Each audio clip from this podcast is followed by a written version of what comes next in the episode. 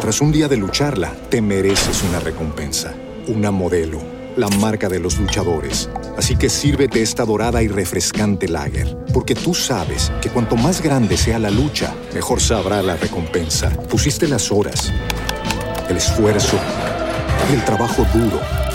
Tú eres un luchador y esta cerveza es para ti. Modelo, la marca de los luchadores. Todo con medida, importada por Crown Imports, Chicago, Illinois. En la W, el reporte coronel. Nos tomamos un tinto con Daniel Coronel y su reporte. Daniel, ¿qué tenemos hoy? Buenos días, Julio. Este es el reporte coronel. Una veterana y reconocida funcionaria de la Fiscalía acaba de ser declarada insubsistente por decisión del fiscal general de la Nación, Francisco Barbosa. Y aquí está la noticia grande. El fiscal Barbosa consideró que ella estaba haciendo gestiones indebidas a favor del recién extraditado empresario Carlos Matos. La funcionaria se llama Claudia Patricia Vanegas Peña. El último cargo que tuvo, hasta este fin de semana, fue el de fiscal auxiliar delegada ante la Corte Suprema de Justicia. Ya les cuento lo que hizo, pero antes, para dimensionar el personaje, quiero repasar algunos aspectos de la distinguida hoja de servicios de la fiscal Claudia Vanegas, que trabajó en la Fiscalía General de la Nación desde 1994. Es decir, su labor en el ente acusador arrancó hace 27 años en la administración del primer fiscal general que tuvo Colombia, Gustavo de Grave. Un texto de la doctora Vanegas, escrito con otros dos fiscales, se considera el documento guía para la aplicación del principio de oportunidad. Es también una reconocida profesora universitaria. La fiscal Claudia Vanegas sustanció la mayor parte de la investigación contra los miembros del cartel de la toga.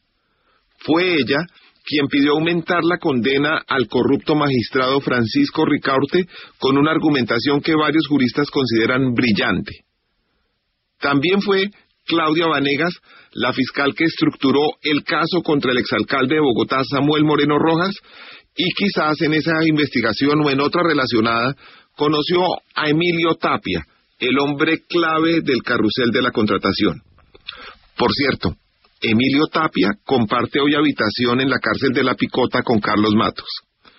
Y ahora vamos con el asunto que sacó a tan prominente fiscal del ente acusador. Un día después del operático desmayo de Matos en la audiencia en la que un juez ordenó enviarlo a la cárcel modelo, fue conducido, pero no a la modelo, sino a la picota, por decisión del siempre interesante director de UNPEC, el general Marino Botero. Allí no se sabe aún qué poderosa mano acomodó a Matos al lado de Emilio Tapia, un verdadero genio de la corrupción. El sábado siguiente, no habían pasado siquiera 48 horas del inicio de la cumbre Matos Tapia, cuando la fiscal Claudia Patricia Vanegas llamó a los fiscales que manejan el caso de Carlos Matos. La llamada los sorprendió por ser durante un fin de semana, pero todavía más por el tema. Les comunicó que Carlos Matos quería proponerles urgentemente un principio de oportunidad. La fiscal Vanegas súbitamente cambió a videollamada y puso en la comunicación al mismísimo Carlos Matos, hablando en directo por video desde la cárcel de la Picota, ya sin ningún síntoma de los malestares que lo aquejaban en el momento del teatral desmayo. Los fiscales del caso inmediatamente advirtieron que cualquier acercamiento o negociación debería producirse dentro del estricto marco de la ley. A, a este punto quizá valga la pena recordar que Matos está en la cárcel acusado justamente de corromper a dos jueces y a otros funcionarios de la rama judicial. Imagínense la situación, los fiscales del proceso siendo contactados por fuera del proceso a través de un mecanismo de comunicación ilegal desde la cárcel por un preso procesado por cohecho, es decir, por sobornar funcionarios que manejan casos de su interés. Todo a través de una de las más destacadas fiscales del país.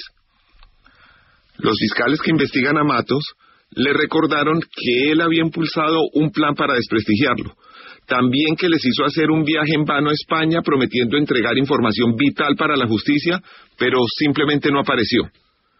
Finalmente, le preguntaron por qué no hacía llegar su oferta a través de su apoderado, el abogado Iván Cancino, ya célebre porque los clientes se le enferman el día de la audiencia, llegando algunos al desmayo, como le pasó a Matos.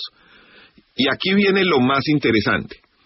La respuesta fue que ese principio de oportunidad ni lo había consultado ni lo iba a consultar con su abogado Iván Cancino. Agregó que Cancino no se imaginaba siquiera de lo que él iba a hablar. El lunes, el fiscal principal del caso recibió la oferta escrita de Carlos Matos sobre el principio de oportunidad. Como era de esperarse, la carta venía sin la firma del abogado Cancino. Los principios de oportunidad por colaboración con la justicia no los conceden los fiscales delegados, sino que son de competencia exclusiva del fiscal general de la Nación. Así es que los fiscales del caso Carlos Matos le pidieron una audiencia al fiscal general Francisco Barbosa, le mostraron el documento y, como era su deber, lo enteraron de la llamada de la fiscal Claudia Patricia Vanegas Peña y la videollamada con Carlos Matos despachando desde la picota. El fiscal general inmediatamente consideró que era indebida la intervención de la fiscal Vanegas y ordenó expedir un acto administrativo declarándola insubsistente. En lo personal, pienso que la fiscal Vanegas cometió una enorme imprudencia, pero no significa necesariamente que haya incurrido en un acto de corrupción. El fiscal Barbosa debe decidir ahora si le otorga o no a Matos el principio de oportunidad. Sin embargo, sería extraño que se lo concediera porque la Fiscalía tiene ya pruebas suficientes para lograr su condena en cada uno de los procesos. Ya hay 11 condenados por estos hechos y todas las evidencias señalan a Matos como el cerebro de la operación, el determinador. Si el fiscal general le niega el principio de oportunidad, que es lo más posible, a Matos le quedaría abierta una puerta que consiste en allanarse a cargos, es decir, admitir su responsabilidad y negociar la condena anticipada entregando información nueva que sea de interés de la Fiscalía.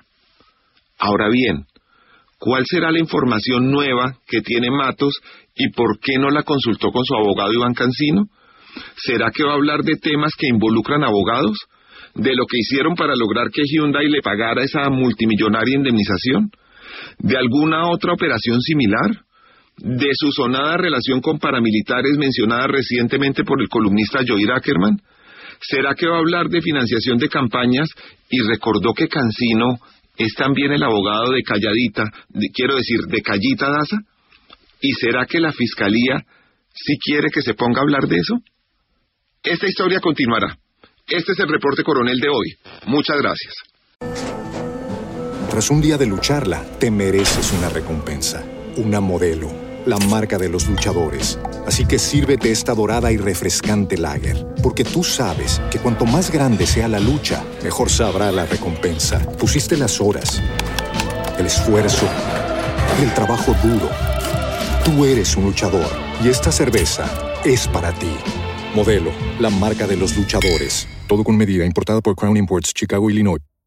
Hey guys, it is Ryan. I'm not sure if you know this about me, but I'm a bit of a fun fanatic when I can. I like to work, but I like fun too. It's a thing. And now the truth is out there. I can tell you about my favorite place to have fun. Chumba Casino. They have hundreds of social casino style games to choose from with new games released each week. You can play for free anytime, anywhere and each day brings a new chance to collect daily bonuses. So join me in the fun. Sign up now at ChumbaCasino.com. No purchase necessary. VGW. Void were prohibited by law. See terms and conditions. 18 plus.